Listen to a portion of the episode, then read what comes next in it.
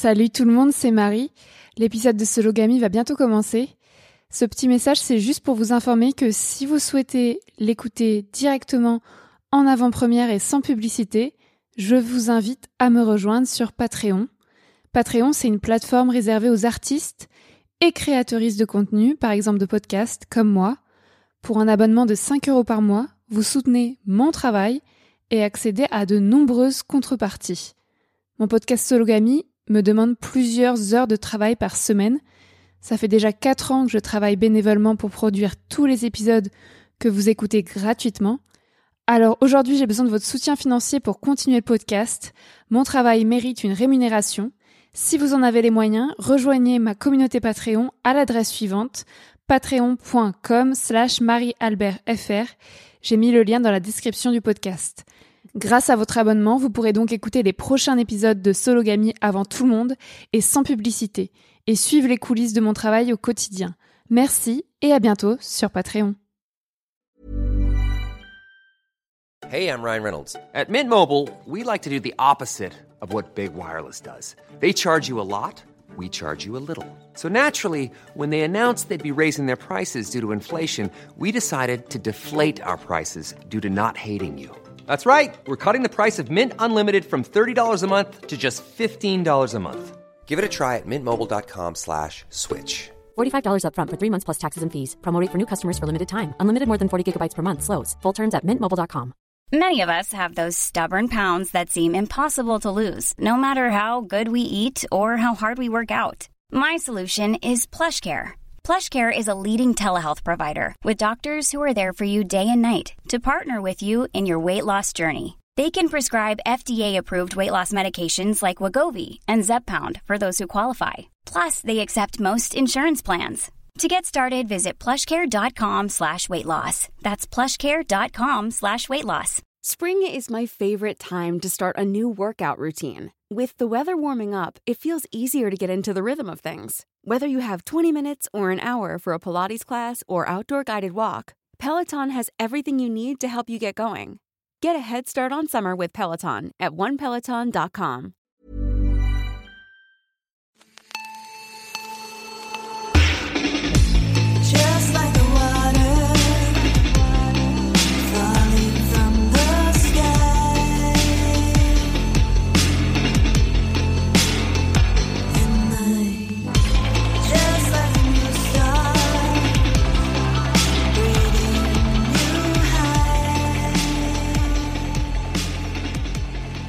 Bienvenue dans Sologamy pour un épisode crossover avec le podcast euh, Comics sans MST. Euh, Sologamy, c'est le podcast des célibataires qui n'ont besoin de personne, tu le sais. Et Comics sans MST, c'est le podcast qui parle de sexe dans la vraie vie, sans tabou ni préjugés. Pauline et Simon l'ont créé en janvier 2020. Dans cet épisode crossover, on fête la nouvelle année en parlant de sexe. Si tu ne le sais pas encore, le sexe, c'est mon sujet de conversation préféré dans la vie. Dans cet épisode, nous allons discuter de sex toys, de masturbation et de sexualité en célibataire, en solo.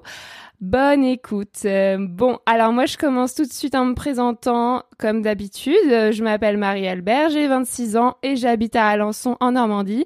Je suis aventurière, journaliste et autrice féministe et je me définis comme une femme cisgenre, pansexuelle, dépressive, blanche, jeune, mince et athée. Euh, voilà, c'est un peu long à chaque fois. Euh, bonjour Pauline. Salut, comment tu vas Marie? Ça va super. Euh, comment tu te présentes et comment tu te définis si c'est le cas? Alors, moi je m'appelle Pauline Ferrari, j'ai 25 ans. Euh, je suis journaliste euh, spécialisée sur les nouvelles technologies, les questions de genre et de société, féministe. Euh, je m'occupe donc du podcast Comics sans MST qui parle des sexualités au pluriel là, et le sexe de la vraie vie. Et moi je me définis comme une femme cisgenre hétérosexuelle blanche, grosse et athée. Et je pense que c'est ça, c'est pas mal ça. Merci. Euh, maintenant, on peut, on peut y aller. Parlons de cul et de célibat. C'est parti. Je pense, qu'on aura un peu les mêmes trucs, mais euh, moi je me demandais, parce que je pense qu'on a un peu la même, le même avis là-dessus, mais je pense que c'est intéressant d'en parler. Est-ce que tu penses qu'il y a un double standard euh, pour le célibat et la vie sexuelle concernant et c'est très binaire malheureusement ce que je vais dire, mais les hommes et les femmes dans notre société? Comme une espèce de double standard sur le fait que bah, euh, les mecs quand ils sont célibataires c'est génial, euh, ils peuvent euh, baiser tous les gens qu'ils veulent, etc. Et que les meufs ce serait un espèce de comment dire un, un espèce comme tu disais de passage en attendant de trouver quelqu'un et où du coup la vie sexuelle est complètement inexistante pour les femmes célibataires. Tu veux dire, est-ce que je trouve qu'il y a le double standard dans la, dans la société ou est-ce que je trouve que ça existe vraiment? Les deux, qu'est-ce que t'en penses? Ça m'intéresse. Ouais, bah moi je me, je, enfin je me retrouve pas du tout dans ces cases et du coup mes amis non plus et donc je trouve ça vraiment euh, hyper vieux jeu. Mais après oui j'ai conscience qu'il y a pas mal de femmes, euh, peut-être qu'on est plus socialisé à vouloir chercher le grand amour et et du coup quand on est célibataire ce soit juste un passage mais par contre non, enfin, des célibataires, euh, enfin, même si on cherche le grand amour, même si on est triste d'être célibataire, ça n'empêche pas qu'on ait une sexualité en fait. Et euh, après, je je sais pas s'il y a des études, peut-être que les mecs quand ils sont célibataires, ils font ils font plus de sexe que les meufs, mais euh, mais pas forcément. Je sais pas ce que t'en penses, toi. Bah, c'est en fait c'est plus l'image qu'on renvoie sur la vie sexuelle pendant le célibat. Parce que en fait quand, quand on parle de célibat, j'ai l'impression qu'il y a cette réflexion qui arrive beaucoup qui est de euh, comment dire euh, ah c'est un peu triste quoi. C'est un peu triste pour toi. C'est un peu euh, ah ouais bon ok ou ça fait t'es célibataire depuis j'en sais rien si tu dis que tu t'es célibataire depuis 5 6 ans par exemple, tu vois sur une durée un peu longue et je mets beaucoup de guillemets à longue parce qu'il n'y a pas forcément de normes, c'est comment on te fait envisager ton célibat. Et comme si le fait d'être célibataire signifiait que tu étais complètement euh, seul, euh, c'est-à-dire que tu n'avais pas forcément de relations sexuelles non plus. Et ça, c'est euh, quand j'ai écouté ton premier épisode, c'était hyper intéressant. Je crois que t'en as parlé à un moment. C'est pas parce que t'es célibataire que forcément t'as pas des relations sexuelles avec des gens. Et, comment ces relations sexuelles-là, tu les envisages si par exemple tu n'as pas envie d'être en couple après une relation sexuelle? Il y a plein de gens à qui ça arrive, tu couches avec des gens et, et basta quoi. Mais euh, et du coup sur euh, les applis de rencontre, euh, énormément, c'est quelque chose qui je trouve est compliqué sur le fameux qu'est-ce que tu recherches? Et j'ai l'impression qu'il y a un peu une espèce d'idée en, en tête dans, dans les relations hétérosexuelles en tout cas, que les, meufs coucheraient avec des mecs dans l'idée de les enfermer dans une relation derrière. Et ça, c'est un truc qui me... J'en peux plus. J'en peux plus. c'est terrible. C'est... Vraiment quelque chose qui me fascine, quoi, euh, qui me, qui me questionne beaucoup en ce moment. Ouais, mais sur, sur ça, en fait, moi, avant, j'étais vraiment euh, comme toi, euh, enfin, par cette conception. Et sur les applis, à chaque fois, je me présentais comme une, une chaudasse, voilà, qui veut juste du cul, euh, qui suis pas du tout intéressée par euh, des relations euh, sur le long terme. Et en fait, du coup, je trouvais des... Bah, à l'époque, je draguais que des mecs, donc je trouvais des mecs euh, qui étaient intéressés par la même chose, donc des trucs hyper éphémères, qui avaient jamais été en relation plus de deux mois dans leur vie. Enfin, j'exagère, mais tu vois, des mecs totalement immatures émotionnellement. Et en fait, ils m'ont tous traité comme de la merde. Je parle vraiment des applications de rencontre où je me présentais comme cette meuf intéressée que par le sexe, ce qui était peut-être vrai pour une partie de moi-même, mais ça veut pas dire que je veux des relations de merde avec des mecs qui me ghostent du jour au lendemain. Et moi, je considère que si la relation est cool, pourquoi on pourrait pas aller plus loin? Et du coup, maintenant, j'en suis, bah, ça fait un an, enfin, ça fait un an presque que j'utilise, euh, enfin, ça fait euh, depuis le début euh, de, de la crise que j'utilise plus de- d'appli de, rencontre. Mais maintenant, si je devais y retourner, j'y ai pensé ça à ça hier, si je devais y retourner, bah au contraire, tu vois, je me mettrais comme une meuf relou qui veut enfermer le mec. Donc je dirais pas ça, mais je dirais bah moi je cherche une relation sérieuse avec quelqu'un qui est capable d'exprimer ses émotions, qui a déjà été amoureux, qui me traite pas comme de la merde. En fait, on est obligé de les enfermer, tu vois. On critique les meufs qui veulent des trucs sérieux, mais c'est juste que on en a marre de tomber sur des connards. Donc à un moment donné, c'est pas forcément qu'on cherche l'amour de notre vie et qu'on cherche à, se mettre en couple et à avoir des enfants, c'est juste qu'on a envie d'avoir des relations épanouissantes. Et un coup d'un soir, ça peut être épanouissant. Mais si ça fait trois semaines qu'on se parle sur une appli, qu'on s'est dit je t'aime, qu'on s'appelle tous les soirs, excuse-moi, mais c'est pas un coup d'un soir. Enfin, moi, quand je veux avoir un coup d'un soir, je vais dans un bar et je baise avec un mec. Mais sur les applis, je trouve que, en fait, les personnes, voilà, elles vont draguer et sous couvert de draguer, elles vont dire des choses gentilles, on va s'attacher l'un à l'autre et puis après, Enfin, c'est hyper euh, fréquent qu'on se voit une fois, deux fois et la personne te gosse parce qu'elle a eu ce qu'elle voulait. Et bah ça, je, pense que ça existe et j'en ai été victime et du coup, je comprends euh, bah les meufs qui qui qui enferment les mecs entre guillemets en disant qu'elles veulent un truc sérieux quoi. C'est juste aussi que moi j'ai 26 ans donc tu vois, plus je vais vieillir, pire ça va être parce que j'ai pas de temps à perdre, tu vois, j'ai pas envie d'avoir des relations de merde jusqu'à ma mort. Mais c'est ça, ce truc des relations de merde, c'est vraiment. euh, Enfin, je suis célibataire depuis quelques mois et quand, quand, euh, quand je suis redevenue célibataire, j'ai eu une espèce de pensée qui m'a beaucoup, euh, beaucoup fait mal. Je me suis dit, je vais devoir repartir dans, cette jungle qu'est le célibat, tu vois. Je me suis dit, mais en fait, et je le, je le disais à mes potes, je disais, mais je suis épuisée. Genre, j'ai pas la force, en fait, de, de, de repartir là-dedans et de. Ça demande tellement d'énergie euh, physique, émotionnelle, euh, euh, de d'être là-dedans et de. Avec tout cette espèce d'idée de la séduction, de jeu, de. De faut que tu répondes à tel moment, et puis machin, et puis. Enfin, il y avait beaucoup de choses. Et euh, vraiment, là, il y a quelques mois, j'étais saoulée. C'était vraiment le, le mot le plus. J'étais saoulée d'avance à l'idée de me retrouver célibataire parce que euh, je disais à mes potes, je disais, moi j'ai envie de rencontrer des gens euh, plus ou moins long terme. Et genre, enfin, je sais pas en fait. Et juste, je savais le travail émotionnel que ça allait me demander. Et j'ai dit ça donc en, en début septembre. Là, on est en décembre et ça s'est vérifié énormément. Et j'ai jamais été aussi épuisée émotionnellement des hommes que depuis trois mois parce que euh, c'est j'en parle beaucoup avec ma psy elle, elle rigole beaucoup toutes mes histoires mais c'est c'est terrible à quel point euh, puis à quel point euh, tous les alors peut-être que c'est moi qui m'y prends mal mais tous les mecs hétéros que j'ai pu rencontrer notamment sur les applis parce que dans dans le contexte actuel euh, bah, c'est beaucoup plus facile, les bars sont fermés, tu vas pas chez tes potes, tu rencontres pas forcément de gens extérieurs. Puis il y a aussi le truc de plus on vieillit, plus notre cercle social euh, quand même euh, se stagne euh, parce que on change pas forcément de taf, on rencontre pas forcément de nouvelles personnes, de nouveaux amis en fait plus tu vieillis. Donc ça a quand même restreint ton cercle. Et de tous mes potes, par exemple, je suis une des seules qui est célibataire, quoi. Et je sais que ça va, ça va pas forcément changer dans les années à venir. Et je vois tous les mecs hétéros à qui que j'ai rencontrés ces derniers mois, c'est des gens qui ne comprenaient pas pourquoi euh, on pouvait avoir certains types de relations, mais que je demandais le, même niveau de respect que si on allait tomber amoureux et faire des faire euh, se marier et avoir euh, tu vois une maison en Ardèche et, un labrador dans les trois prochains mois quoi. Et je trouvais ça aberrant de demander ce qui me paraissait être la décence humaine le, le- le strict minimum, quoi, le SMIC affectif, quoi. C'était vraiment ça.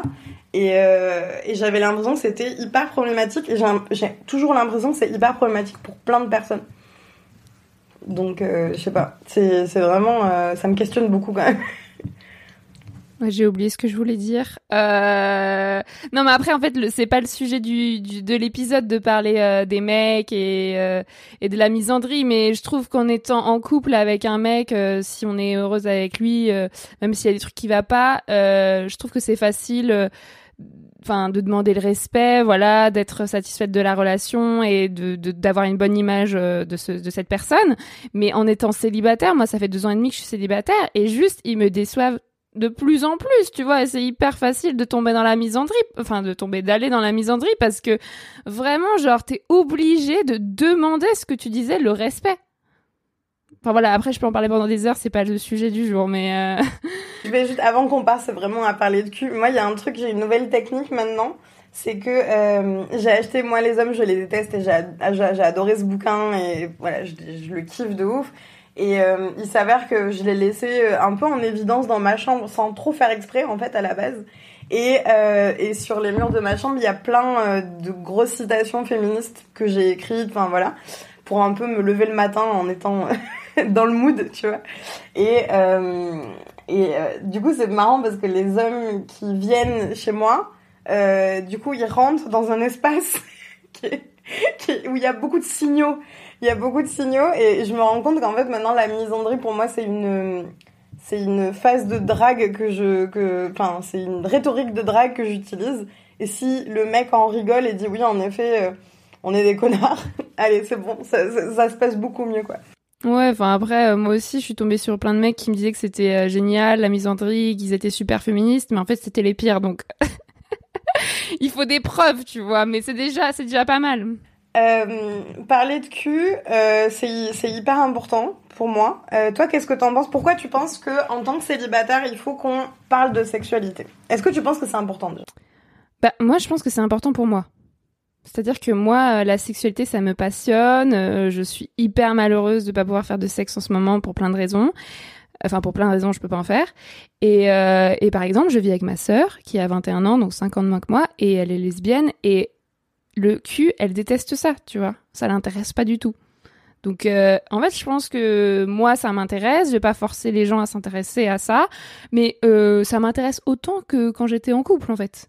C'est pas une question d'être célibataire ou pas. C'est juste moi, ça me passionne parce que j'adore le faire et que je trouve que c'est vraiment une une belle parenthèse dans cette vie euh, éphémère et, et difficile. Euh, mais voilà, j'en parle beaucoup. J'ai un podcast qui s'appelle Marie sans filtre où c'est un des sujets principaux. Et de toute façon, c'est politique. Enfin, tu vois, c'est toujours pareil. euh, on, apprend à, faire du sexe un tabou et du coup, il faut pas en parler avec nos parents. Quand on en parle même avec nos copines, euh, on met plusieurs années des fois à en parler. On utilise un petit peu des, des contours. Même moi, avec mes amis proches, on parle de sexe, mais quand on va dans les détails, c'est trop cool, mais ça arrive pas tous les jours, tu vois. Faut être quand même dans une certaine confiance. Et moi, quand je parle à mon micro et que je fais mon podcast, je sais pas qui va l'écouter, mais je suis toute seule euh, dans mon dans mon studio. bah, je, je suis beaucoup plus libre. Bah, c'est pareil quand j'écris euh, sur mon blog ou ou dans mon journal. Et du coup, bah, c'est des moments où je peux vraiment aplatir les choses et dire vraiment ce que je pense. Et là, je, je suis en train de faire éditer un livre, mon premier roman peut-être. Et, c'est une grande, grande partie du livre qui parle de sexe. Et, et en fait, j'ai jamais lu ça.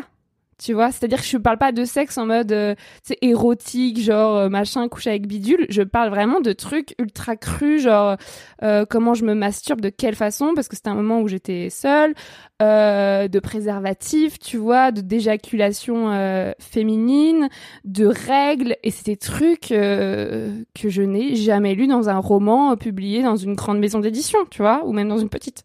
Mais il y a, ce truc-là aussi, enfin, euh, notamment sur le sujet de la masturbation, c'est quelque chose qui revient beaucoup, je trouve, qui est assez lié au célibat, euh, malheureusement, parce que j'ai l'impression qu'il y a aussi cette idée qui est en train de partir quand même, que euh, à partir du moment où t'es en couple avec quelqu'un, tu te masturbes plus. Ce qui est euh, pas euh, forcément une vérité. Euh, Il y a des gens qui continuent, il y a des gens qui arrêtent. Enfin, c'est très dépendamment de chaque personne comme d'habitude. Mais du coup, la masturbation, j'ai la sensation que c'est très lié au célibat. Euh, et euh, moi, j'avais envie de te demander comment. Euh, c'est- Est-ce que tu as eu une éducation à la sexualité qui comprenait la masturbation dedans ou ça a été une découverte partout sur le tas, on va dire, tu vois, comme euh, beaucoup de gens en fait? Ah, c'est marrant ce que tu racontes parce que moi j'ai découvert la, la masturbation en couple. Donc je m'étais, enfin je m'étais déjà masturbée, tu sais, sur un rebord de chaise quand j'avais 12 ans en, regardant un mec qui me faisait kiffer, mais j'avais jamais eu d'orgasme, j'avais jamais considéré ça comme de la masturbation. Et la première fois que j'ai eu un orgasme, c'était en me frottant à un mec avec qui je sortais quand j'avais 16 ans. Et après, ou 17 ans et après j'ai commencé à masturber et je me disais ah mais c'est incroyable! Donc c'est entre guillemets grâce à lui que je me suis commencé à me masturber et après c'est devenu ma passion. Mais du coup voilà j'ai pas eu du tout d'éducation à ça avant et et j'ai jamais en même temps j'ai jamais eu de culpabilité à le faire. Mais comme j'ai commencé très tard en même temps tu vois je l'ai toujours fait et plus ou moins régulièrement et je sais que ma sœur aussi le fait que mes amis le font en couple ou pas enfin pour moi c'est juste totalement normal et toi? Et euh, moi, moi, la mastur- moi j'ai découvert ça très très tôt. Je crois que j'étais gamine encore. Et euh, mais je l'ai pas conscientisé comme comme comme ce que c'est réellement avant. Je pense le collège ou le lycée. Parce que euh, je me rappelle quand j'ai- je crois que c'était en troisième un truc comme ça. J'avais un meilleur pote mec pour le coup et qui euh, un jour euh, lui il était avec sa bande de potes euh, mecs et moi j'étais avec ma bande de potes meufs et euh, une fois par semaine on mangeait ensemble à la cantine du collège. grosse euh, grosse amitié. Et un jour, euh, il revient hyper en rigolant, tu vois, genre grosse poilade. Et il me dit ouais, j'ai découvert un truc de ouf et tout machin. Et en fait, il m'explique ce que c'est la masturbation de pour les mecs, tu vois, de son côté. Et il me dit ouais, c'est et en gros, il a eu cette phrase disant euh, c'est incroyable et en plus vous vous avez pas ça. Et enfin, genre il vous manque quelque chose, vous pouvez pas faire ça. Et je me rappelle que cette phrase m'a m'a vachement euh, questionnée et je me suis dit mais pourquoi? Qu'est-ce que qu'est-ce qui se passe? Et du coup, j'en étais allée parler à mes à mes copines meufs euh, qui étaient toutes euh, choquées par cette question. Et euh, et je me rappelle euh, être rentrée chez moi et euh, étant euh, euh, née en 1995, j'ai eu chez mes parents le guide du zizi sexuel de Zep, euh, qui est très problématique sur plein plein de choses euh, d'ailleurs, mais où à l'intérieur ils expliquent quand même ce que c'est la masturbation chez les chez les petits garçons et chez les petites filles. Et je crois que ça a été un de mes premiers souvenirs où je me suis dit mais en fait ce que je fais depuis plusieurs années c'est un nom. Il n'y a pas que moi qui le fais. La preuve c'est dans un livre. Tu vois, il y avait un peu cette réflexion là. Et en fait à partir de là, euh, c'était euh, acquis pour moi que c'était euh, quelque chose euh, que tout le monde faisait mais n'en parlait pas. Et après, quand je suis rentrée dans les études supérieures, je me suis fait une bande de copines, qui est toujours ma bande de copines actuelle, qui ont toutes fait des études liées au féminisme. Donc très tôt, en fait, on s'est connecté là-dessus. Et très tôt, on a commencé à parler de cul et de masturbation. Et on a pu déconstruire énormément de choses ensemble. Et j'ai énormément appris grâce à elle. Et enfin, on continue à, à s'apprendre des trucs mutuellement, euh, même dans des relations avec d'autres gens. Moi, j'ai- là, ça fait deux ans que des fois, il m'arrive des galères de cul. Ça arrive à tout le monde, les galères de cul. Mais typiquement, la galère de cul, c'est euh, euh, la spéléologie du préservatif à 2 heures du matin, tu vois. Et la première fois que ça t'arrive, tu te sens seule là-dedans. tu te sens tellement seule. Parce que moi, personne m'en avait parlé. Personne m'en avait parlé. Et c'est, et en, en en parlant à mes potes, en disant, oh là, il m'est arrivé ça, c'était une galère de ouf. Et t'as toutes les meufs sur la conversion qui font oui bah moi aussi oui bah moi aussi oui bah moi aussi je suis là. Quoi? Mais pourquoi on n'en parle jamais? Alors que c'est un moment certes gênant mais en soi qui qui logiquement tu t'en sors quoi. Tu t'en sors et c'est galère il y a des problèmes voilà. IST MST contraception mais en soi euh, tu vas pas mourir quoi tu vois. Donc c'est euh, c'est aberrant je trouve à quel point on parle pas de tous ces sujets là et de la masturbation pour les filles c'est je pense un des un des trucs qui reste encore super tabou quoi. Et c'est très problématique. Parce que ça les ça empêche après de vivre une sexualité beaucoup plus épanouie quand tu grandis de moins avoir honte de ton corps tu vois genre rien que ça tu vois. Rien de savoir euh... enfin, là j'ai ma, une de mes meilleures potes elle a été en couple pendant 7 ans avec un mec.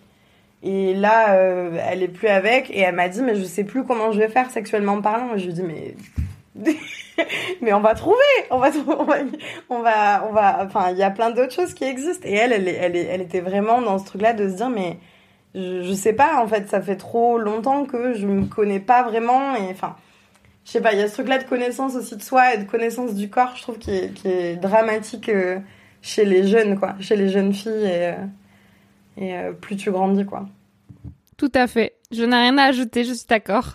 Non, mais c'est, ouais, vraiment euh, ça sur la, sur le, truc de la masturbation. Et moi, j'aimerais demander, est-ce que, euh, du coup, si la masturbation, c'est quelque chose que tu as envisagé euh, là depuis plusieurs années, est-ce que, comment dire, est-ce que tu, qu'est-ce- c'est quoi ton avis sur les sextoys, sur tout ce truc-là, euh, que, enfin, c'est quoi un petit peu ton avis là-dessus?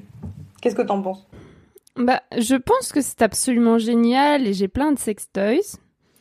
Euh, mais je pense qu'on devrait avoir des cours. enfin, je trouve que je j'utilise pas les sextoys à 100% de leurs possibilités et que j'en ai pas encore assez et que euh, je devrais plus explorer, tu vois, tester des trucs à seul. Et en fait, euh, merde. Et, du coup, je trouve que euh, j'ai pas, euh, j'ai pas, tu vois, j'utilise la masturbation un petit peu comme un défouloir, un truc de, euh, j'ai envie de le faire là maintenant que ça dure trois minutes. Mais mais quand tu fais du sexe avec quelqu'un, il y a plus bah, d'aller explorer des trucs, de prendre du temps. Et je prends pas assez de temps quand je me masturbe. Et toi, c'est quoi tes trucs? Enfin, t'en penses quoi des sextoys? Moi, les sextoys, c'est une passion de ouf. Genre euh, énormément, parce que euh, à la base ça a commencé comme un sujet de boulot. En fait, c'est souvent ça, euh, et c'est un peu pareil avec le podcast ou quoi, c'est que en fait il y a plein de trucs. À la base, c'est des trucs que j'étudie pour des papiers, pour des articles, et en fait je me dis, ça a l'air sympa quand même. Et euh, les sextoys, typiquement, c'était ça, ça m'a toujours un peu fasciné, cet univers-là, en plus avec toute l'image que ça renvoie. Du sex shop un peu sombre à Pigalle. Et euh, j'ai habité à Pigalle pendant, pendant un moment et du coup j'étais un peu entourée par ces énormes magasins qui font un peu flipper en vrai parce qu'il y a des trucs énormes et, et les gens qui rentrent dedans c'est souvent des vieux monsieur avec des impairs. Enfin genre t'as pas envie d'aller là-bas tu vois. Et euh, il y a aussi voilà toute l'image que ça renvoie. Et puis un jour, euh, un jour j'ai eu des sous de mes grands-parents à Noël. C'est horrible. C'est horrible de dire ça en vrai, mais et, euh, et je suis rentrée dans un love shop pour le coup, qui est un peu la version euh, édulcorée euh, des, des sex shops un peu crado de Pigalle, quoi. Et, et j'avais un budget en tête et j'ai dit qu'est-ce que vous avez Qu'est-ce que vous avez? Allez-y. Et du coup, j'en ai acheté un et je me rappelle être rentrée dans mon appart. Je vivais toute seule à l'époque et et d'avoir essayé ça et de m'être dit pourquoi j'ai passé tant d'années sans ça Pourquoi j'ai attendu si longtemps pour m'offrir ça et, euh, et du coup, j'ai commencé à en acheter. euh, j'en ai pas énormément là, j'en ai quelques-uns. J'ai commencé à en acheter quelques-uns, mais des trucs où je mettais le prix dedans, enfin des trucs un peu chers, on va pas se mentir, enfin qui sont pas accessibles à tous les budgets, euh, des trucs un peu chers parce que j'ai une passion pour la technologie et du coup tout ce qui est technologie appliquée au sextoy c'est une passion de ouf et, euh, et rien que d'aller en love shop et de dire genre comment ça fonctionne ce truc là mais pourquoi et machin.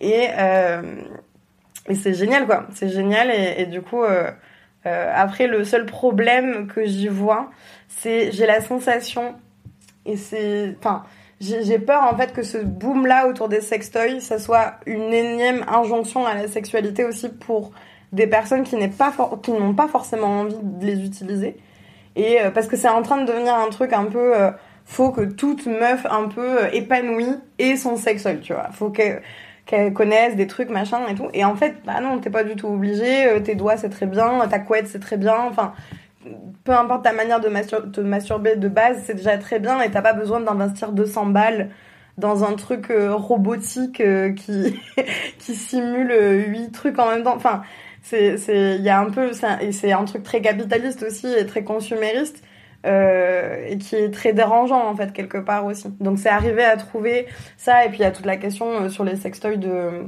de comment c'est fabriqué en fait, comment c'est fabriqué, où est-ce que c'est fabriqué, euh, les matériaux qui sont utilisés. C'est aussi des questions écologiques quoi. Donc c'est enfin il y a plein plein de questions comme ça auxquelles il faut se poser et je sais pas, je trouve ça hyper intéressant en fait l'univers des sextoys et à quel point quand je quand j'ai interviewé des nanas qui créent des sextoys beaucoup aux États-Unis, à quel point elles n'arrivaient pas à se faire financer en fait, à, à- quel point euh, elles enfin il y avait très peu de marques tenues par des femmes euh, et des personnes euh, LGBTQIA+ qui essayaient justement de faire euh, des sextoys non genrés ou enfin qui essayaient un peu d'améliorer le game et qui qui juste se, se faisaient pas financer parce que les investisseurs étaient hyper mal à l'aise parce que enfin et que ça continue toujours à être un truc lancinant de honte quoi et de de peur. Enfin, c'est ça qui me qui me fume quoi. Non, mais tu es totalement experte. Je suis totalement d'accord, comme avant. Mais c'est, je sais pas, c'est la question des sextoys, c'est un peu, mais c'est comme euh, amener euh, des, enfin, je sais pas, est-ce que t'es déjà allé dans un love shop ou dans un sex shop d'ailleurs? Ouais. T'es déjà allé Est-ce que euh, euh, t'as eu la sensation, enfin, moi chaque fois que je vais dans des love shops, j'ai la, la sensation que les gens autour de moi sont gênés. Tu vois ce que je veux dire? Genre, Tout le monde est là, mais euh, tu sais, t'as pas envie qu'on te reconnaisse. Tu vois ce que je veux dire? Les love shops, c'est un peu moins le cas, ça dépend desquels. Genre, euh, euh, Passage Mhm. du Désir, qui est une chaîne voilà, qui est en plein centre-ville de Paris. Enfin, il y a zéro souci. Mais quand tu vas dans des trucs un peu plus underground et tout, enfin, des, ou des, des sex shops un peu moins. euh, qui ont moins de pignon sur rue, on va dire. C'est. euh, et puis, dépendamment dans quelle section aussi du, du sex shop tu es, j'ai l'impression que tout le monde. Tu sais, personne n'ose trop se regarder, c'est un peu. euh, C'est, je sais pas, je sais pas comment expliquer. C'est un peu, un peu chelou, quoi. Ouais, non, moi j'y suis pas allée seule, je crois, tu vois, et j'y allais avec des potes ou avec mon mec, donc j'avais pas trop ça, et puis je suis allée que dans des trucs genre passage du désir, donc ouais, j'étais pas trop gênée. Mais en général, je, commande sur internet, donc euh, tu vois, quand même. Enfin, vraiment ce truc-là euh, d'accessibilité aussi par internet. Je pense que ça a permis à plein de gens de se sentir moins euh, honteux, honteuses, tu vois, à commander des trucs. entre guillemets que enfin c'est pour eux tu vois genre il y a, je trouve que c'est typiquement le genre de produit où pour le coup même si tu peux faire des cadeaux à quelqu'un euh, ça reste quand même en majorité logiquement pour toi et, euh, et choisir que ce soit la couleur qui te plaît le produit qui te plaît euh, dans ton budget et tout je trouve ça incroyable genre je trouve ça vraiment trop trop incroyable Ouais. J'ai trop envie d'en acheter plein à chaque fois. Mais ouais, mais ça coûte trop cher. Moi, c'est vraiment, moi, c'est vraiment, euh, ça coûte trop une blinde et euh, et euh, heureusement que sur les trucs très technologiques, maintenant, t'as des comment ça s'appelle, des, des garanties pendant un ou deux ans et au final, en fait, t'as euh, t'as des sextoys pendant euh, huit ans. mais euh, mais sinon, ça coûte trop cher, quoi. C'est vraiment coûte une blinde. Et je crois que mon objectif en ce moment, c'est qu'on on se fasse qu'on ait des partenariats avec des marques de, de sextoy. Moi, j'aimerais bien devenir une de, une ces influenceuses sexo qui reçoit euh, genre des box entiers de sextoy. Et ça, ça me ferait trop kiffer. Je pense que c'est vraiment. Ah, tu veux devenir influenceuse? Mais en vrai, je pense pas parce que c'est en termes éthiques avec euh, mon métier à côté. Ça, je pense, ça me, ça me conviendrait pas. Mais en même temps, il y a des fois, j'aimerais bien qu'on m'envoie des trucs. Parce que moi, je viens d'essayer et c'est hyper dur. Je pense qu'il faut déjà être une star de base. Mais juste de recevoir des trucs gratuits, j'ai trouvé ça trop cool. Ça, c'est vraiment stylé ou pas? Ça a l'air vraiment stylé. Mais par exemple, là, avec Comics Sans MST, on va faire un, on va faire un jeu concours pour Noël. euh, avec euh, WowTech. Et donc, WowTech, ils sont basés à Berlin. Et c'est ceux qui possèdent Womanizer et euh, euh, WeVibe. Donc, il y a une marque de sextoy connecté. Vibrant, tout ça. Et du coup, on va faire un jeu concours parce qu'apparemment, ils nous font gagner des trucs.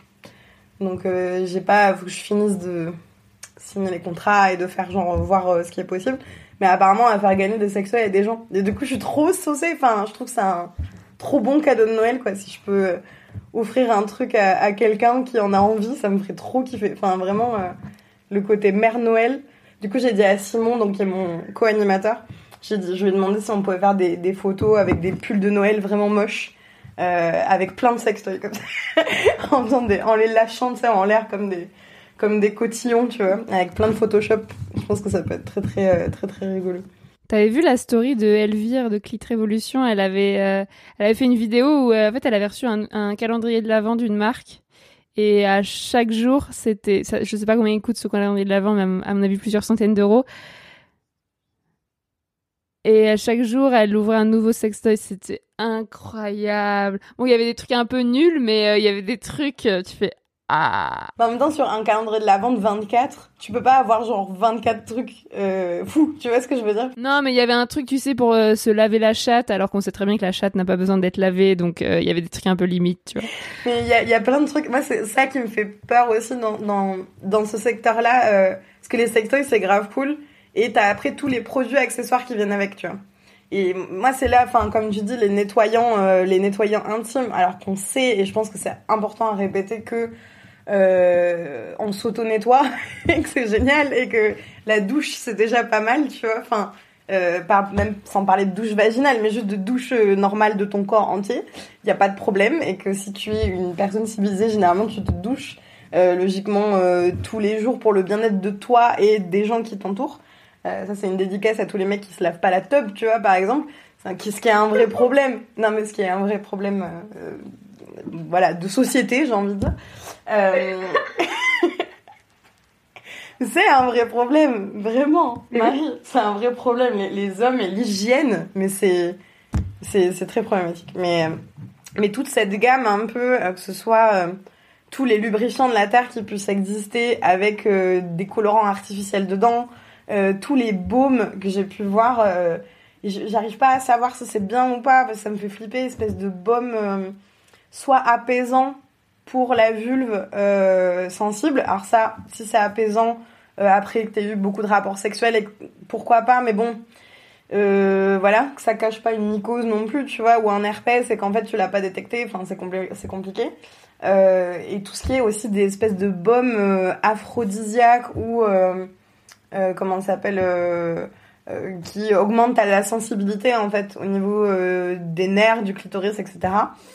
Je suis un peu genre qu'il y a besoin, tu vois, de, de, rajouter autant de produits sur euh, quelque chose qui, euh, enfin, qu'on maltraite déjà beaucoup au final, tu vois, entre les savons, euh, l'épilation possiblement, les sous-vêtements qui sont pas forcément en coton, enfin, le fait d'être enfermé dans des jeans, enfin, tu vois, genre, comment va la flore vaginale des Françaises? C'est ça, la, tu vois, la question que les gens se posent.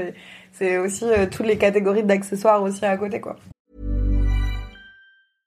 Hey, I'm Ryan Reynolds. At Mint Mobile, we like to do the opposite of what Big Wireless does. They charge you a lot, we charge you a little. So naturally, when they announced they'd be raising their prices due to inflation, we decided to deflate our prices due to not hating you. That's right. We're cutting the price of Mint Unlimited from $30 a month to just $15 a month. Give it a try at mintmobile.com slash switch. $45 upfront for three months plus taxes and fees. Promo for new customers for limited time. Unlimited more than 40 gigabytes per month. Slows. Full terms at mintmobile.com.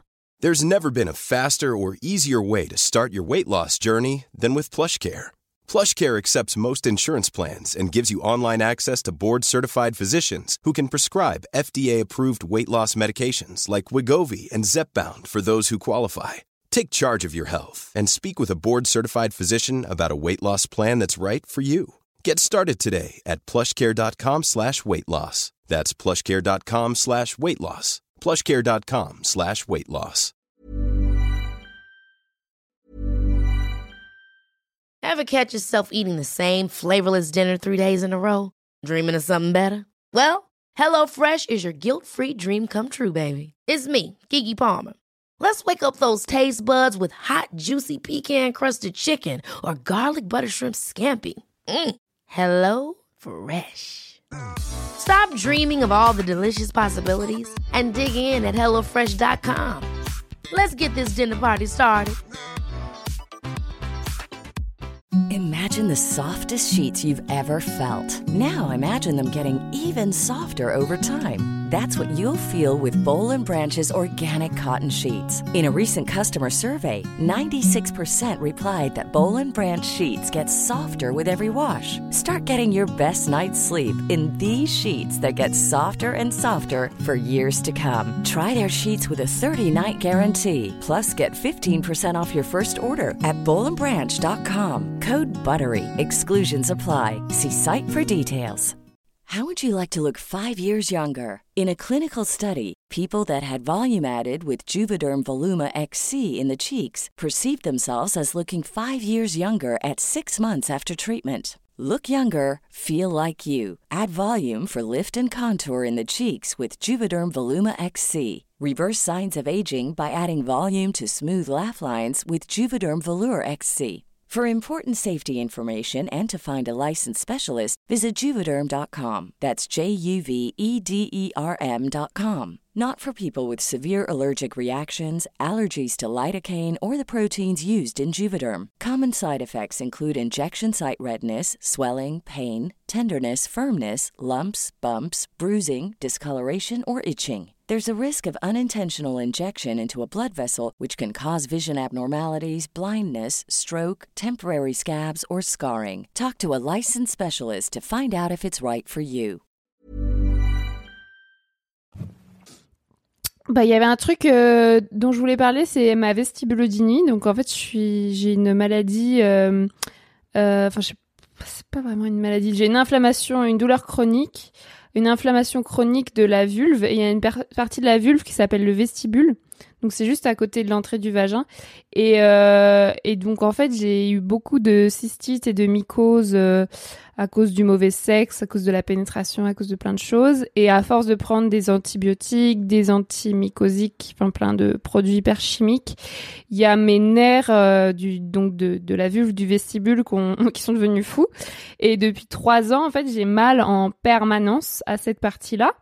Euh, ce qui fait que bah au début je pouvais plus faire de pénétration où j'avais mal. Enfin je, pouvais en fait, c'est pas comme du vaginisme où les muscles se contractent, il y a aussi une histoire de périnée contracté mais je pouvais quand même faire de la, de, de la pénétration. Mais en fait après euh, euh, bah, j'ai arrêté la pénétration. Puis en fait, euh, ça s'est déplacé sur euh, les vêtements. Là, par exemple, on enregistre ce podcast, je suis en jogging, mais même, tu vois, la culotte, le jogging, ça me, ça me touche, donc ça peut me gêner. Je peux plus mettre de jeans, je peux plus mettre tous les vêtements en fait qui serrent, les collants et tout. Je peux juste mettre des leggings, des joggings et encore et des jupes. Donc en hiver, c'est relativement problématique. Et, donc pour ça, on te dit, voilà, c'est dans la tête. Ouais, c'est dans la tête, donc euh, je suis allée voir une sexologue. Après, on te dit, euh, fais des séances de kiné pour détendre le périnée, donc j'ai ten- détendu le périnée. Mais en fait, comme c'est les nerfs euh, qui sont tout le temps euh, en mode alerte rouge, parce que forcément ils veulent plus de cystite ni de mycose, bah en fait le problème euh, n'est pas réglé et on est des milliers de personnes comme ça en France. Et, euh, et en fait, après, t'as l'opération, donc on va t'enlever un bout du vestibule, mais après, t'auras des cicatrices, donc euh, c'est même pas une... Maintenant, il y a des lasers, on va t'injecter du Botox, enfin, il y a 10 000 solutions. Mais en fait, euh, c'est hyper rare, euh, enfin... c'est c'est souvent un, du hasard quand on en guérit, en fait. Ça arrive comme ça, du jour au lendemain, je sais pas, tu tombes enceinte, tu guéris, tu rencontres quelqu'un euh, qui t'excite, euh, tu guéris, tu... un gros trauma dans ta vie, tu guéris, mais, mais moi, tout ce que j'ai mis en place jusqu'à maintenant, ça n'a fait qu'empirer les choses. Du coup, euh, ça c'est très important pour expliquer la chute totale de libido. C'est-à-dire quand je disais euh, que la sexualité c'est mon sujet de conversation favori, c'est le truc que je préfère faire dans le monde, dans la vie.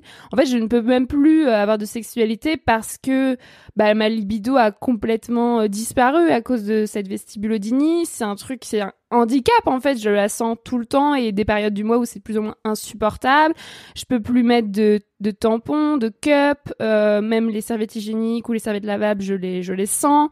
Quand je rencontre quelqu'un, si on fait de la pénétration, je sais que je vais souffrir. Enfin, tu vois, d'associer la sexualité à la souffrance, même pour utiliser des sextoys. Si c'est des sextoys genre euh, extérieurs, ça va, mais je peux rien faire rentrer ou rien qui s'approche de cette zone. Et, euh, et le seul truc qui m'a soulagé un peu, c'était de prendre des antidépresseurs parce que les antidépresseurs, ça, à- ça endort les nerfs. Mais en fait, c'est un truc de fou de se dire, en fait, euh, je, je suis à 1% de mes capacités. Et bon, j'ai encore un peu de libido, je me masturbe, voilà, je, mais ouais, c'est plus comme avant et c'est, c'est vraiment pas facile. Voilà, je sais pas si t'en as déjà entendu parler ou si t'as eu déjà des. C'est vrai que j'avais été un peu sensibilisée à ce, à, la, au vaginisme euh, il y a quelques années. Mais euh, ce truc-là, euh, c'est, c'est non. Mais la preuve, c'est j'en avais jamais entendu parler, tu vois. C'est euh, et je pense qu'il y a, il y a plein de plein de personnes qui souffrent de de, de mots comme ça et en fait tu tu sais pas, tu vois, genre tu sais pas et c'est terrible d'associer une partie de ta sexualité euh, à euh, à de la douleur en fait, à de la souffrance parce que euh, c'est enfin ça devrait pas être comme ça. Tu vois, ça devrait être un moment chouette et de fun et tout. Et puis surtout que, comme tu dis, ça a un impact aussi psychologique. parce que bah, si t'as mal, t'as pas envie, tu vois, et genre, c'est un cercle aussi vicieux où euh, t'as pas envie de créer de la douleur, tu vois, tu vas pas te forcer. Donc euh, c'est c'est toute cette question-là. euh. Mais du coup, est-ce que tu en parles aux gens avec qui tu couches?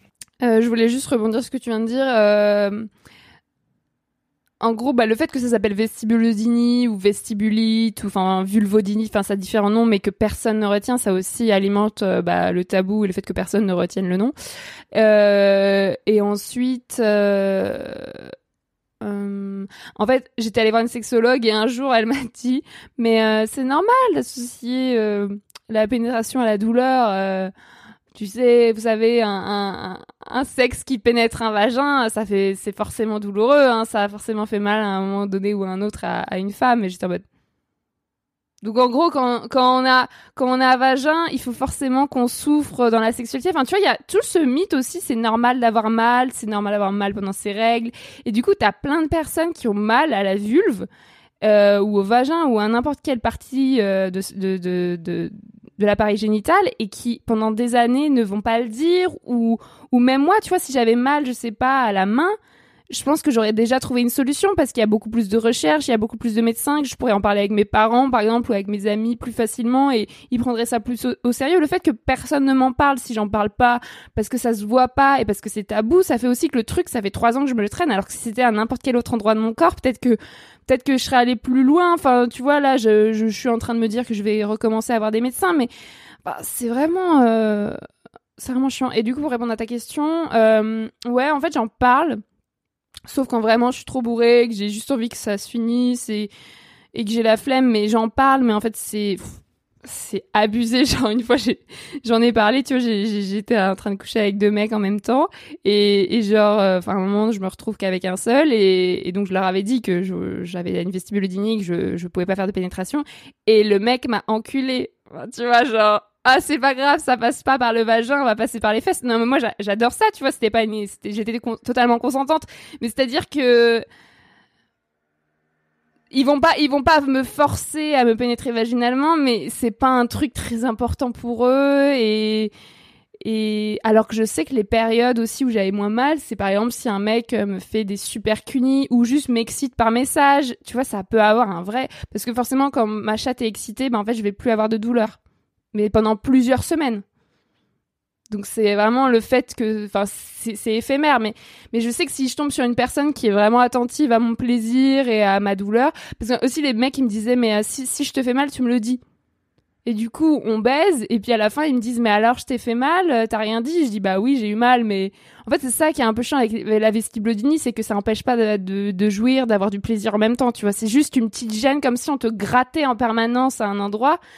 Et du coup, les mecs, ils sont en mode, mais t'aurais dû me le dire, t'aurais dû me le dire. Je dis, mais, enfin, pendant qu'on baise, je vais pas dire toutes les cinq minutes, tu me fais mal, parce qu'en fait, j'ai mal tout le temps. Enfin, si tu me pénètres de base, enfin, tu vois. Et même si tu me touches, donc euh, en fait c'est hyper handicapant parce que ça m'empêche pas totalement d'avoir une sexualité, mais ça m'empêche d'être euh, à l'aise vraiment. D'être, ouais, c'est ça, d'être à l'aise au final avec. euh, bah, c'est ça, comme tu me dis, t'as un truc, t'as l'impression qu'on te gratte un peu tout le temps. Bah, tu peux pas être forcément à l'aise dans ton, dans ta sexualité. Enfin, genre, c'est, très problématique, tu vois. Enfin, et, je pense que ça, c'est, ça s'applique aussi sur plein, plein d'injonctions qu'on a fait porter aux femmes. Et comme tu dis, à partir du moment où ça se voit pas, euh, tu vois, c'est comme le fait de euh, avoir une vulve normale. J'avais vu passer un post Instagram là-dessus sur euh, toutes les vulves sont différentes. Euh, et je trouve ça hyper intéressant parce que euh, dans les manuels de bio euh, qu'on avait au collège-lycée, t'as une forme de, euh, de vulve, mais après, dans la réalité, tu te regardes, tu te connais et tu peux te poser des questions. Et j'avais vu, je crois que c'est notamment en Asie, au Japon et en Corée, il y a énormément d'opérations de pour rétrécir les grandes lèvres, enfin ou en- faire en sorte en tout cas que ta vue soit une espèce de symétrie en fait, ou, énormément d'opérations chirurgicales. Donc j'ose même pas imaginer la cicatrisation que ça demande, le temps, la douleur que ça doit être, euh, des bandages et tout, euh, pour ressembler à quelque chose qui potentiellement n'existe pas ou existe peu ou tu vois et c'est pareil pour euh, parfois pour la poitrine tu vois ou pour euh, euh, ce qu'on considère comme étant sexuel chez chez une femme. Il y a ça aussi qu'est-ce qui est sexuel? Et c'est les fesses tu vois genre les fesses le la poitrine le ce genre de les lèvres posées enfin petites grandes et en haut en bas tu vois. Mais c'est comment tu envisages ce qui est sexuel ou pas. Et d'ailleurs, en parlant de ça, on aimerait bien, on a un projet avec Simon, moi qui me tient beaucoup à cœur, qui est, euh, on va faire un épisode en avril prochain sur le corps. Et euh, avec Simon, on a entrepris un projet où euh, on a envoyé des textos à tous les gens avec qui on avait couché. Enfin, on aimerait bien faire ça. Moi, moi, j'ai commencé à le faire. Simon, il l'a pas fait encore, mais. Et en fait, pour poser une question simple, est-ce que tu me trouves sexy? Et si oui, pourquoi? C'est quoi les raisons en fait? C'est quoi les raisons pour lesquelles euh, il y a eu un moment d'attraction sexuelle entre toi et cette autre personne Et les réponses que j'ai reçues m'ont étonné, comme dirait un article. La septième va vous étonner, mais énormément. Et c'est quelque chose j'ai beaucoup envie de traiter sur comment en fait on s'imagine énormément de choses et on nous fait croire énormément de choses aussi sur euh, tu vas pouvoir avoir une sexualité que si tu fais ça ou tu es comme ça, etc., etc. Et qu'en fait, la réalité est tout autre. Et c'est hyper intéressant. J'en sais vraiment, c'est fascinant. Ouais, mais inversement, si je recevais un texto d'un mec avec qui j'ai couché qui me demande pourquoi j'ai couché avec lui, qu'est-ce qui m'excitait chez lui, je serais en mode bah rien, j'avais juste envie de baiser. non mais tu vois, il y a un truc aussi, les mecs ils font, enfin souvent les mecs ne font aucun effort et je suis beaucoup moins difficile. Tu vois, je vais prendre un peu le premier qui vient juste parce qu'il est sympa ou drôle, alors que nous peut-être, peut-être qu'ils t'ont répondu des trucs super élaborés, genre euh, j'adorais la façon dont tu clignais tes yeux et tout. Alors que moi, enfin je, je me rappelle même pas de la gueule du mec, donc je vais se dire euh, ah j'aimais bien tes petites bouclettes.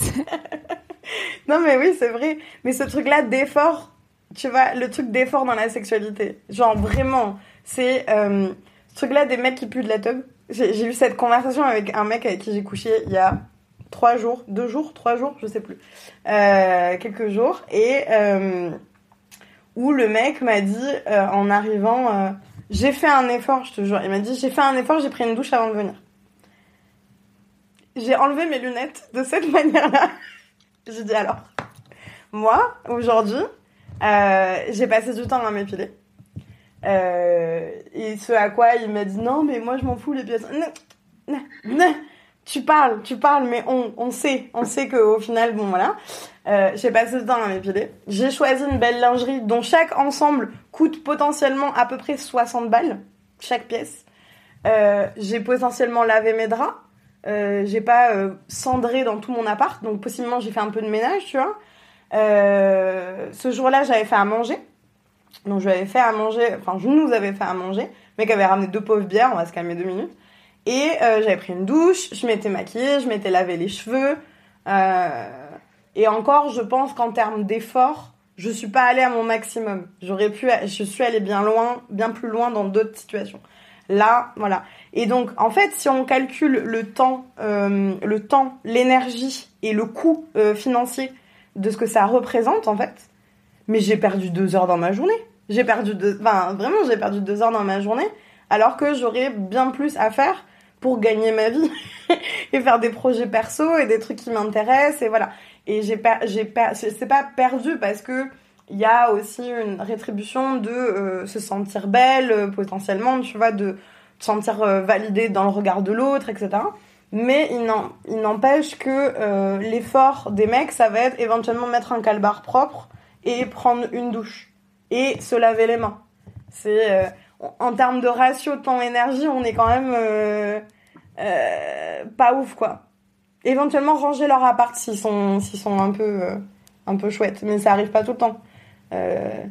Voilà, donc c'est, je me dis, mais rien que ça, en, ter- en termes d'effort en fait qu'on met dans la sexualité, puis, enfin, puis la contraception aussi. Rien que la contraception en fait, rien que la contraception, c'est un, rapport euh, temps, euh, douleur, énergie qui est énorme. Enfin, acheter des préservatifs, quand là je suis redevenue euh, célibataire, je me rappelais plus. Ça coûte si cher, ça coûte tellement cher.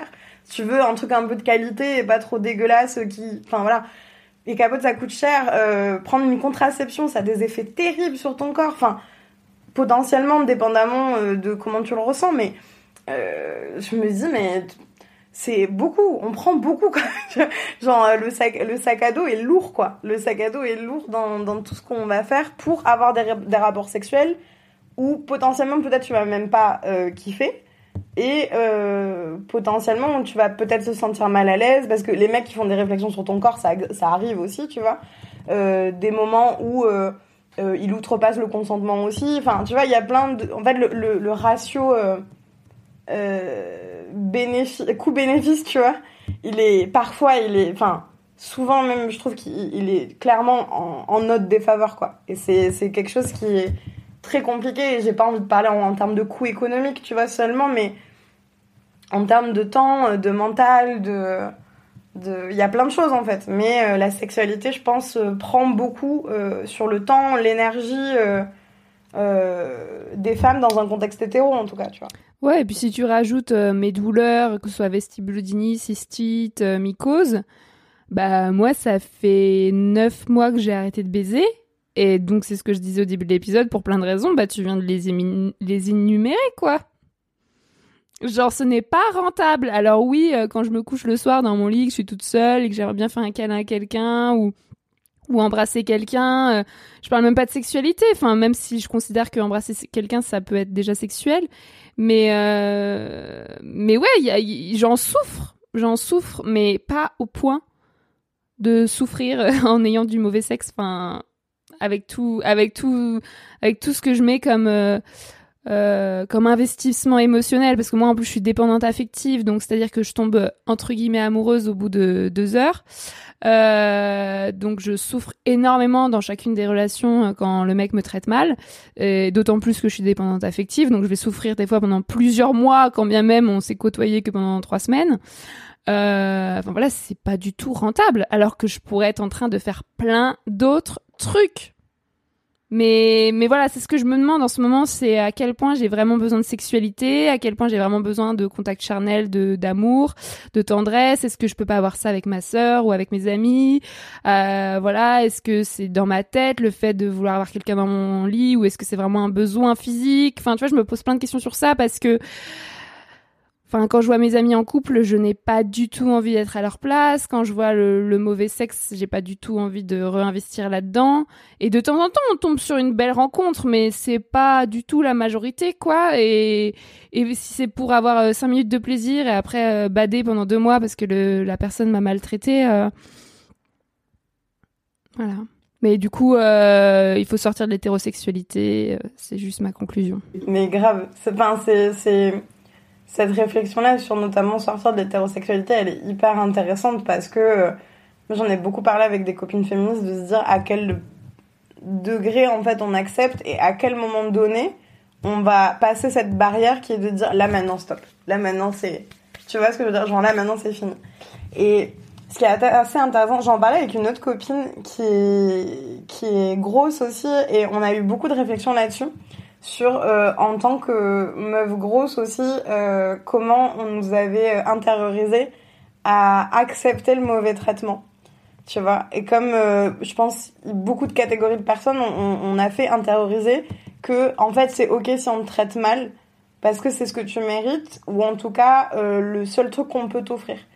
Et en termes de sexualité c'est hyper euh, c'est hyper intéressant parce que en tant que meuf grosse, en tout cas, euh, moi, euh, enfin en tout cas ma génération, euh, on a été élevé avec très peu de modèles de représentation, beaucoup plus que la génération d'avant, bien sûr, mais euh, euh, les modèles que j'ai euh, maintenant, ça y était pas quand j'étais ado.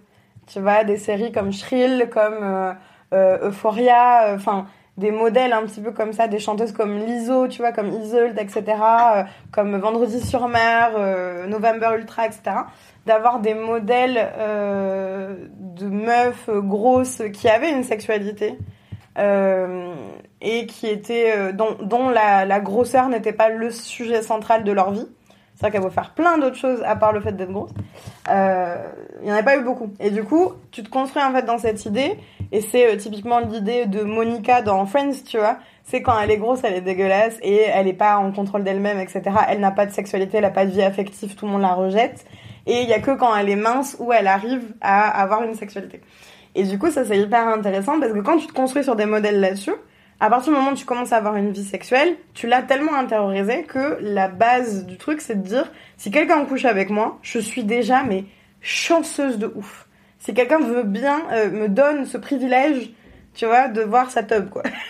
Et du coup, euh, bah, tu acceptes aussi le mauvais traitement. Ou en tout cas, tu ne mets pas, tu, tu ne, comment s'appelle, tu ne, tu ne mets pas des mots sur le fait que c'est du mauvais traitement. Tu dis que c'est, voilà, c'est comme ça en fait. C'est comme ça et ça va se passer tout le temps. Et il y a beaucoup de, de copines, grosses ou non, avec qui j'en ai discuté. À partir du moment où tu rencontres des gens euh, avec qui ça se passe bien et avec qui tu as des relations euh, saines, en fait, tu, tu comprends. tu vois, c'est en ayant le mieux que tu comprends le pire. Et, et oui, j'ai plein de potes que j'ai vus dans des relations, mais enfin toxiques qui n'en pouvaient plus. Et euh, en ayant rencontré quelqu'un d'autre, elles sont en mode, mais en fait, j'ai passé euh, des années dans, dans, tu vois, dans l'obscurité, quoi. Et euh, en termes de sexualité, moi, ça a été pareil. Et c'est, euh, ça, ça a dû aller malheureusement euh, jusqu'à un traumatisme pour que euh, je remette en, en question tout ça et que je déconstruise un peu tous les trucs un à un avec de la psychothérapie, avec euh, beaucoup de contenu militant, euh, avec euh, énormément de choses, mais pour pouvoir se réapproprier la sexualité de manière bienveillante et positive, etc. Et en tant que meuf grosse. Et la grossophobie sur les applis de rencontre, par exemple, tu vois, et dans la sexualité, c'est un truc, mais c'est c'est c'est flippant à quel point c'est présent et euh, et c'est soit de la enfin soit de la fétichisation et ce qui est pour moi tout aussi problématique euh, moi j'ai souvenir d'un mec on rentre on va vers on a bu un verre ça se passerait bien un mec m'invite chez lui on va vers chez lui et où le mec euh, bras dessus bras dessous me dit mais dans une détente la plus complète me dit ah c'est rigolo parce que j'ai jamais couché avec une grosse et bah, et ton monde il s'effondre en fait. Ton monde autour de enfin tu vois genre les yeux dans les yeux au plus grand des des des canzers quoi c'est vraiment genre tout s'effondre et, et et là à ce moment là c'est enfin je pense qu'il y a quelques années, j'aurais accepté et j'aurais dit oui. ah, vas-y, on y va, on va niquer. Et puis voilà. Euh, à ce moment-là, j'ai décidé de partir. Mais, euh, enfin, il y a quelques années, je l'aurais pas fait parce que j'aurais dit ouais, mais bon, quand même, il y a ce mec-là, il accepte de coucher avec moi. Ok, euh, voilà, tu vois. Donc il y a tout ce truc-là d'intériorisation aussi, d'injonction et de plein de trucs. Et euh, dans la sexualité, ça se ressent parce que c'est le moment où t'es quand même très vulnérable, quoi. T'es quand même à poil avec quelqu'un potentiellement que tu connais pas euh, de ouf. Euh, donc c'est c'est assez. euh, t'es dans un espace de vulnérabilité en fait. Ouais, non, mais c'est vraiment tout le truc de euh, je suis une féministe radicale, euh, je vais dire il faut pas faire ci, il faut pas faire ça, il faut se faire respecter, nan, nan, nan. Et quand je suis dans une situation euh, hétérosexuelle, je vais me faire vraiment traiter comme de la merde. Et moi, euh, enfin toi, t'es parti à ce moment-là quand le mec a eu cette phrase, mais tu vois, moi, je suis même pas sûre que je partirais. Enfin, tu vois, il y a vraiment un truc de c'est trop cool, quelqu'un s'intéresse à moi, ça veut dire que j'existe, ça veut dire que j'ai de la valeur. Euh, je vais peut-être avoir cinq minutes de plaisir sur euh, les trois heures où on va baiser. euh, c'est bon, quoi. Oui, il est con, mais peut-être qu'il a d'autres qualités. Enfin, c'est un truc de fou. C'est-à-dire que j'accepte des trucs. Ouais, j'accepte des trucs que je n'accepterais jamais de mes parents ou de mes amis. Et, et du coup, bah maintenant, j'ai dit stop. Mais du coup, c'est un peu radical, tu vois. J'ai plus du tout aucun contact avec aucun homme. Enfin, tu vois, c'est un peu triste. C'est c'est radical, mais en même temps, enfin. Moi, j'en suis passée par des phases où, euh, pas du tout pour les mêmes raisons, tu vois, euh, où j'ai arrêté euh, parce que euh, il y a eu des périodes dans ma vie où euh, j'avais 5 dates Tinder par semaine et euh, quasiment tout autant de rapports. Et en fait, ça me rendait pas heureuse, au contraire, ça me rendait très triste. Et euh, j'ai compris que je cherchais beaucoup la validation dans le regard de l'autre. euh, parce que euh, on est dans une société qui euh, valide pas forcément mon corps à moi comme étant valide avec le truc de euh, la santé, le truc du sport, le truc de euh, l'attractivité possible, le truc de pas trouver des vêtements à ta taille, de enfin plein de plein de trucs euh, qui forment la grossophobie et heureusement on en est beaucoup plus alerté maintenant. Mais mais ouais, du coup dans la sexualité c'est un truc. Euh, euh, Il y a Marie de Boer qui a fait un super euh, doc euh, il y a pas longtemps qui je sais plus comment il s'appelle son doc et dedans, elle parle de la sexualité. Elle parle de la sexualité quand on est, quand on est une personne grosse. Et elle dit notamment c'est quoi les positions dans lesquelles tu n'écrases pas la personne avec qui tu es? Et en fait, ce truc-là, moi, c'est une angoisse, mais perpétuelle, où je me dis un jour, il y a quelqu'un qui va mourir par la force de mon poids. Alors qu'en réalité, je sais que c'est pas le cas. En soi, je vais, c'est, ou alors faut vraiment que, que j'y aille et que je m'assois sur quelqu'un jusqu'à ce qu'il meure, tu vois. Mais c'est, ça reste quand même une angoisse. euh, euh, c'est comme euh, les, les, il y a certaines positions que moi avec le corps que j'ai, je fais 1m55 en plus, je ne peux pas faire. Et c'est, c'est physique en fait. C'est dans le sens où je suis pas assez souple.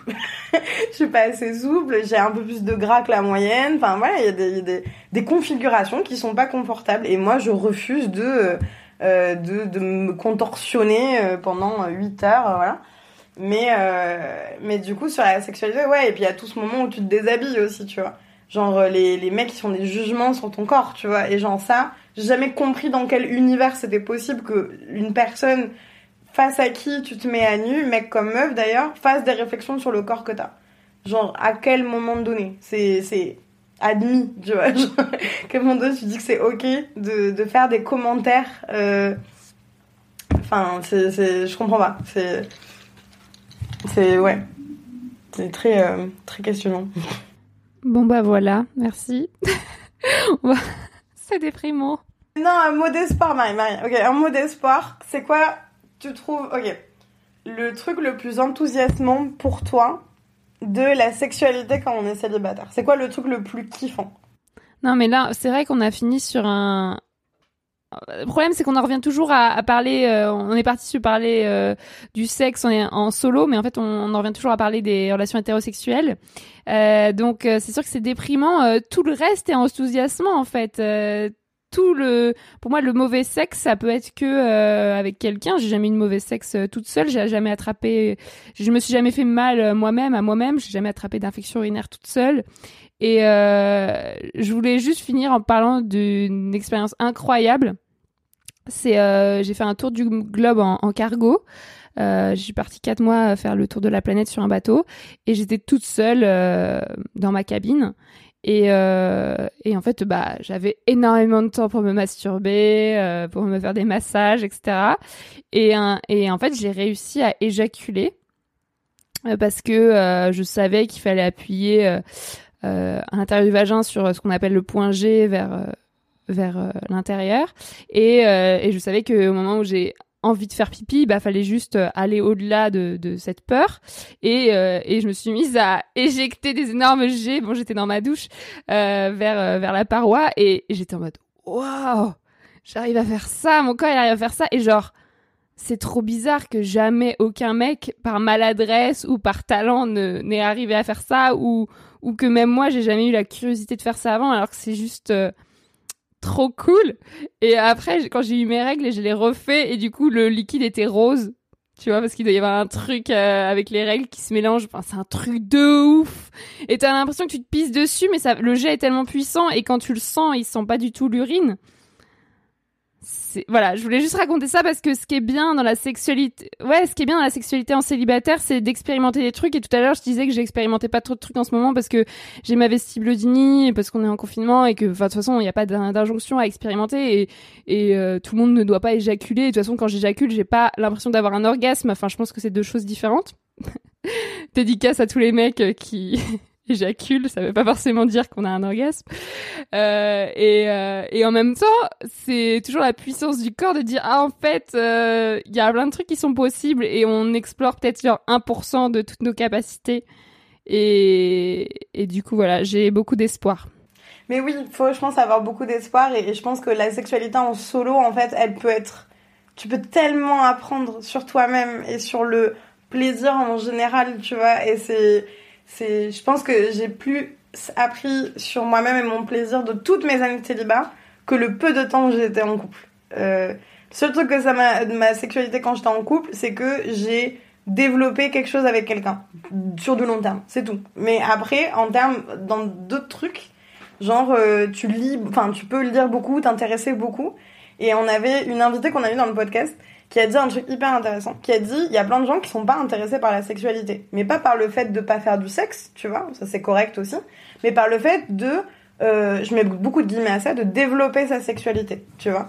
Genre de d'apprendre à faire certains trucs. Par exemple, tu vas savoir quel point il faut appuyer pour faire une éjaculation féminine.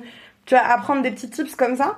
Elle dit, mais il y a plein de gens, ça les intéresse pas. Et ça, c'est ce qu'on appelle de l'érotisme au sens le plus littéral.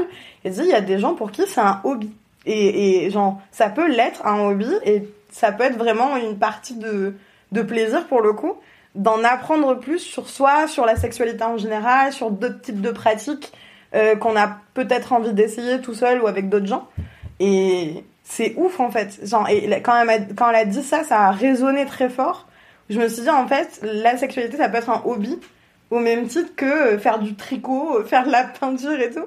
Et, et ce qui est cool aussi, c'est que quand t'es célibataire, t'as le temps de faire ça. Genre, t'as statistiquement un peu plus de temps pour le faire.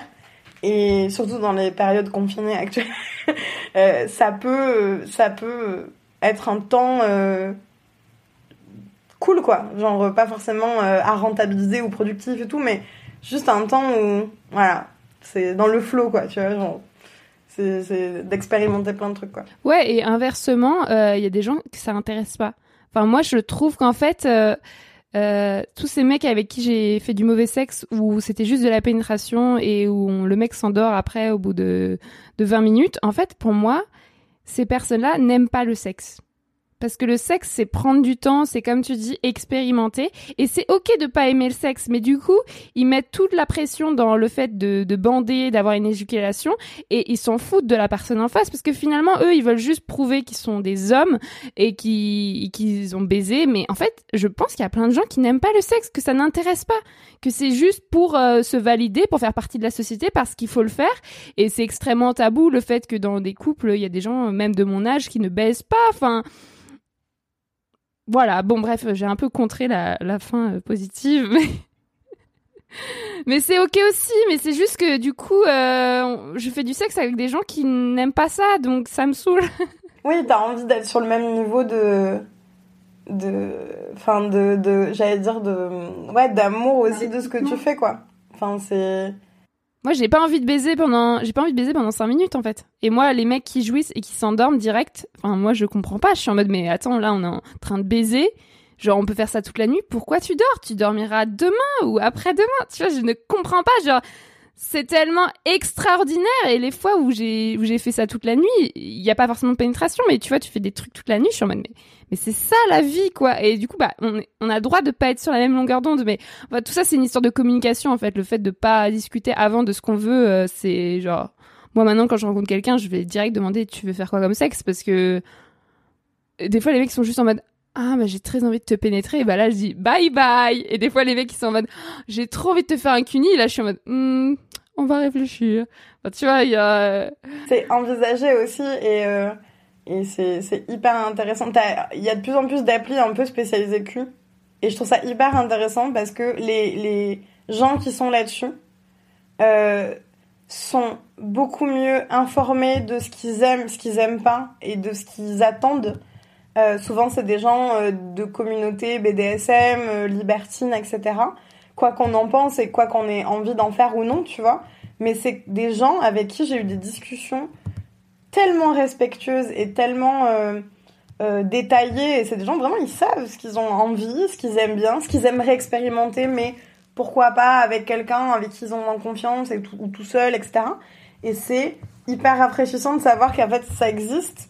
Et, euh, et comme tu dis, je pense que oui, les, les, les personnes, et enfin, en tout cas les hommes qui sont centrés sur la pénétration comme étant la seule voie possible, euh, c'est des gens qui n'aiment pas le sexe.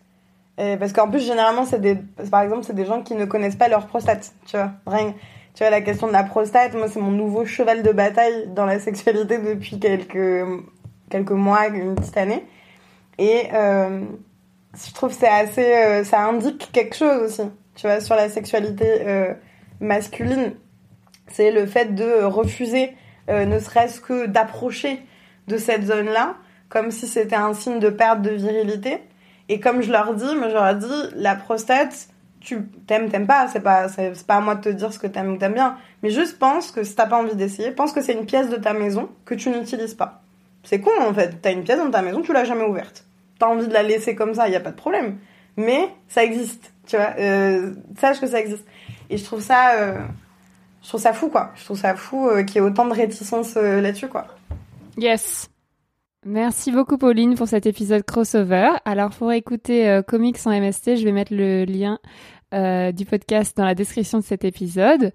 Alors il y a plein d'épisodes sur la charge sexuelle, sur le porno, sur la pénétration, sur les applis de rencontre, sur l'éducation sexuelle qui sont déjà en ligne. Je les ai moi-même pas encore tous écoutés, donc je vais le faire tout de suite sur mon application favorite qui s'appelle Podcast Addict.